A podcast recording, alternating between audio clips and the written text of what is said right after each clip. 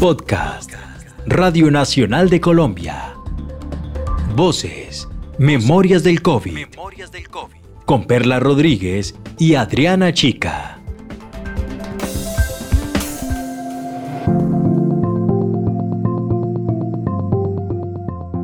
Bienvenidos y bienvenidas a Voces, Memorias del COVID. Voces, Memorias del COVID. Un podcast que recorrerá los archivos sonoros resguardados en el mundo para crear la memoria histórica de esta época de pandemia. Realizado entre Radio Nacional de Colombia, Señal Memoria y la Red Iberoamericana de Preservación Digital de Archivos Sonoros y Audiovisuales.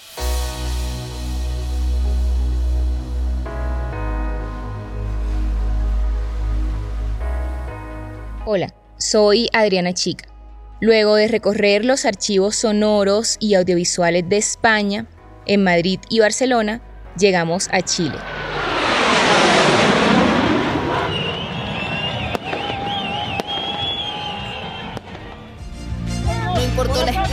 Larga fila o el calor, no importó porque el 25 de octubre era una fecha que se esperó con ansias. Marcado estaba ese día en el calendario de muchos y por eso se levantaron temprano, adultos y jóvenes llegaron a votar con su mascarilla, carnet y lápiz pasta azul en mano. La pandemia marcó el proceso, pero no fue lo más importante porque en la papeleta de votación para todos se jugaba el futuro de Chile, uno por el que muchos salieron a las calles a manifestarse hace exactamente un año. Nos motivamos porque estamos luchando por todos los derechos de todos nosotros. La gente joven despertó y los mayores igual. Ha acudido muchos chilenos a votar la medida en que más chilenos voten, más democrática será la constitución que hagamos. A la mayor votación de la historia en votos absolutos. Rompimos también la barrera que no superaba desde el año 2012 con voto voluntario el 49,2%. Más de 7 millones y medio de chilenos inscritos participaron de la elección y aunque casi 7 millones 300 mil personas no sufragaron, es la participación más alta desde que se implementó el voto voluntario en 2012 y que también rompió el récord de la hasta ahora elección con más sufragios, la presidencial de 1993.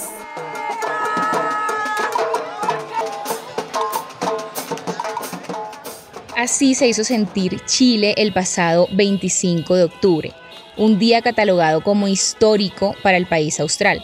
Y la razón es que ese día la ciudadanía aprobó con un 78% de votos reemplazar la constitución actual. La importancia de este hecho es que ese documento político fue redactado durante la dictadura militar de Augusto Pinochet, que sabemos que comenzó en 1973 y se extendió hasta 1990, es decir, que fueron 17 años, años que dejaron más de 3.000 asesinados y desaparecidos. Más de 3.000 asesinados y desaparecidos. y desaparecidos.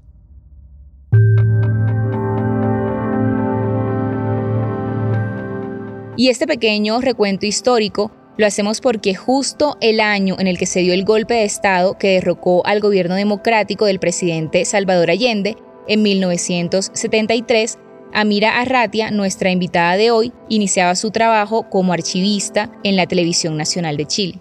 Yo estudié en la Universidad de Chile la carrera de bibliotecología y mientras estudiaba hice el paralelo, entré a trabajar a TVN. Le puedo contar que yo llegué en el año 73, 1973 al canal en febrero Después, del mismo año 73, como todos saben históricamente, hubo golpe de Estado en Chile, eh, nosotros abandonamos todo TVN y después nos empezaron a llamar. En ese momento iniciaba el trabajo de archivo de la TVN, pero no fue hasta el año 79 que empezó la automatización de los contenidos del canal. Y como se imaginarán, preservar los archivos audiovisuales de esos años convulsos de violaciones de derechos humanos permanentes era un trabajo de vital importancia para poder documentar la historia de Chile para futuras generaciones. Es lo mismo que está pasando en este momento, no solamente porque la ciudadanía chilena ha decidido borrar el legado del dictador Pinochet, como ellos mismos lo han descrito, sino que ese hecho se da en un momento histórico por la pandemia mundial de coronavirus, cuya información también es necesaria resguardar. Justamente de ese trabajo es del que habla Mira, como es habitual en una charla con Perla Olivia Rodríguez, investigadora del Instituto de Investigaciones Bibliotecológicas y de la Información de la Universidad Nacional Autónoma de México. Amira, eres de las archivistas que han trabajado y han podido documentar diferentes momentos de la historia de Chile. Es decir, has tenido un rol fundamental en la protección, en la salvaguarda de la historia de tu país que ha sido grabada a través de diferentes imágenes en televisión. Comparte por favor con la audiencia desde tu perspectiva y con tu experiencia como archivista, cómo ves este momento en que la pandemia por la COVID-19 es un común denominador en el mundo? Lo primero que yo puedo decir es que creo que es impresionante cómo cambió nuestra normalidad, cómo cambió la forma de vivir y, cómo hemos enfrentado en pocos meses cambio radical de vida, un cambio también muy radical en, la forma de, de desarrollar el trabajo, porque en la experiencia nuestra, por ejemplo, tuvimos que salir todo el departamento de documentación, en general casi todo el canal, con teletrabajo. Se había simulado en Copiapó, se había ensayado en Coquimbo, lo habían probado también en Valparaíso, pero ahora es de verdad. El coronavirus llegó a Chile. La enfermedad aterrizó 34 días después que la OMS diera la alerta internacional. Después de eso, el 18 de marzo, el presidente Sebastián Piñera declara la cuarentena en Chile. Hoy en Chile nos encontramos en la etapa 4 de esta enfermedad. Esto significa que ya tenemos circulación viral y dispersión comunitaria del coronavirus en nuestro país. Y por estas razones, y siguiendo el plan de acción que diseñamos como gobierno, y lo hicimos con la colaboración de asesoría científica en nuestro país, colaboración de la Organización Mundial de Salud, Hoy, ejerciendo mis facultades constitucionales, he decretado estado de excepción constitucional de catástrofe en todo el territorio nacional. Este estado de catástrofe tendrá una vigencia de 90 días y entrará en vigencia a partir de las cero horas del día de mañana. Entonces, ver qué caminos y cómo, cómo hacerlo desde la casa para, más que nunca, preservar estos momentos tan, tan históricos. Nosotros ya habíamos empezado con cambios acá en el centro de documentación. Nosotros lo que les contaba, ya habíamos empezado a revisar nuestras bases de datos respecto de los tesauros, los directorios, después del estallido social acá en Chile en, eh, en octubre del 2019.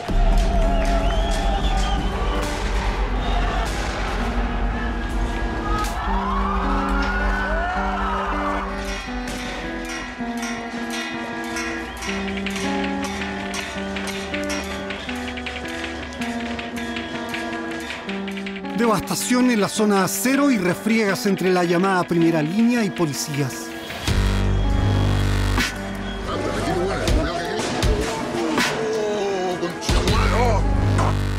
Fotógrafos y camarógrafos corren al terminar una de las ya rutinarias protestas significadas en Plaza Baquedano, Alameda y Avenida Vicuña Marquena. Entonces tuvimos que crear palabras nuevas, tuvimos que crear conceptos y hubo una avalancha de información que al principio nos sentimos un poco abrumados, pero después ya cuando nos ordenamos respecto de dónde íbamos a dejar almacenada esa información, ya el camino fue mucho, mucho más simple. Ya con la pandemia es como si tuviéramos un poquito el camino pavimentado y claro, tuvimos también que crear otros conceptos y también hay una gran cantidad de, de contenido, se ha generado mucho contenido. Entonces lo que hemos hecho para que quede en la historia, si alguien quiere de pronto saber cuándo fue dado de alta el primer adulto mayor, por ejemplo, que se curó de COVID, en las estadísticas, qué pasaba en determinados hospitales, cuándo fue el pique, todo eso, nosotros creamos un gran término que es coronavirus 2020. Tenía pocas probabilidades de vida. Es parte del crudo relato de un hombre de 63 años que tenía coronavirus y tras estar más de 45 días conectado a ventilación mecánica fue dado de alta. Batalla ganada para este paciente de la comuna de Victoria, en la Araucanía, quien ahora busca ayudar a quienes sufren con la pandemia. Creo que este servicio no tiene nada que envidiarle a la mejor clínica privada. Muchas gracias por sus atenciones y muchas gracias por su paciencia. Que Dios los bendiga, los proteja y les dé fuerza para seguir en esta labor. ¿Cuáles son algunas de las imágenes de la pandemia que te ha tocado documentar y que por alguna circunstancia especial recuerdas en este momento? Por ejemplo, recuerdo uno hoy que se llama Héroes de hoy, que es todo el personal de salud, enfermeras, médicos, no sé, todo el personal médico que ha estado desde que estalló la, desde que se decretó la pandemia hasta el día de hoy, cómo ha sido el trabajo de ellos, las intensas horas que han estado con, recuperando enfermos, el chofer de la ambulancia que ha tenido que recorrer distancias muy largas. Ahí también está documentado, son seis capítulos de una hora aproximadamente, se llama Héroes de hoy. Todos los pacientes acá están con ventilación mecánica. ¿Cómo estás respirando? ¿Bien? ¡Vamos, chicos! ¡Ay, sí! Es una enfermedad desconocida. Todos tenemos miedo. Durante estos 22 años nunca me había tocado vivir algo así. PH4 UTI, sospecha. Realmente trabajar en estas condiciones 24 horas seguidas es un gran, gran sacrificio. Hola hija, ¿me has echado de menos?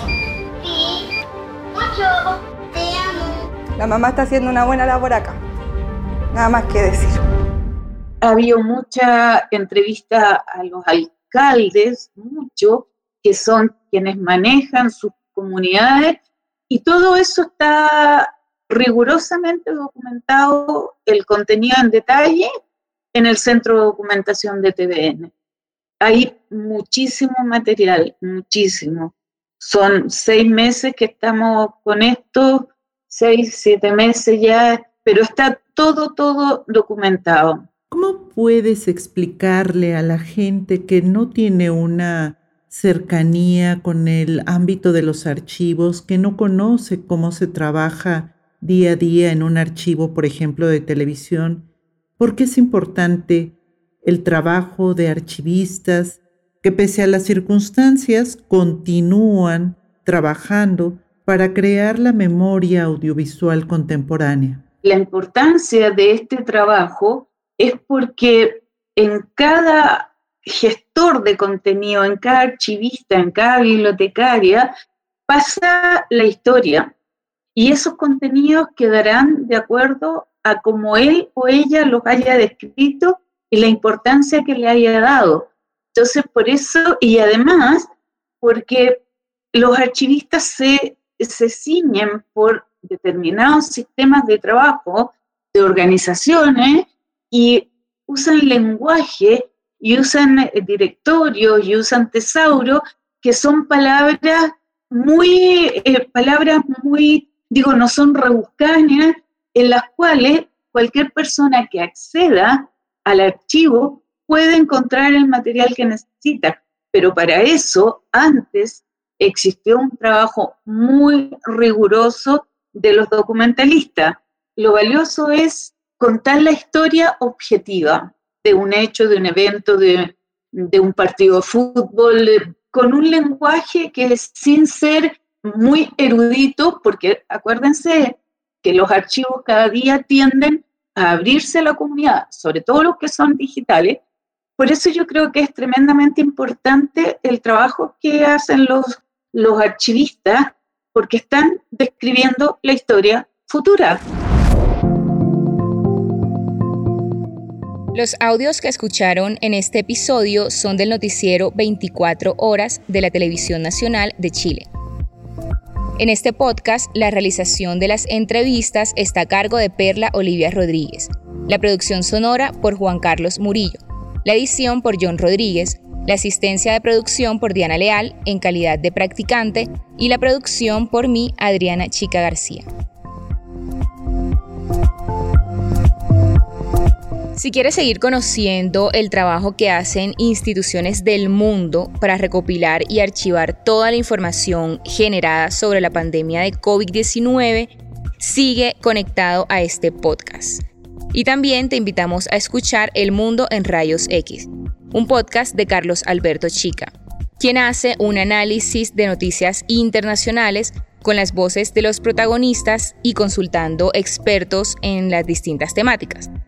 Encuentra todo el catálogo de podcast en radionacional.co, sección Audios a la carta. O en cualquier plataforma para escuchar podcast en el usuario Podcast Radio Nacional de Colombia.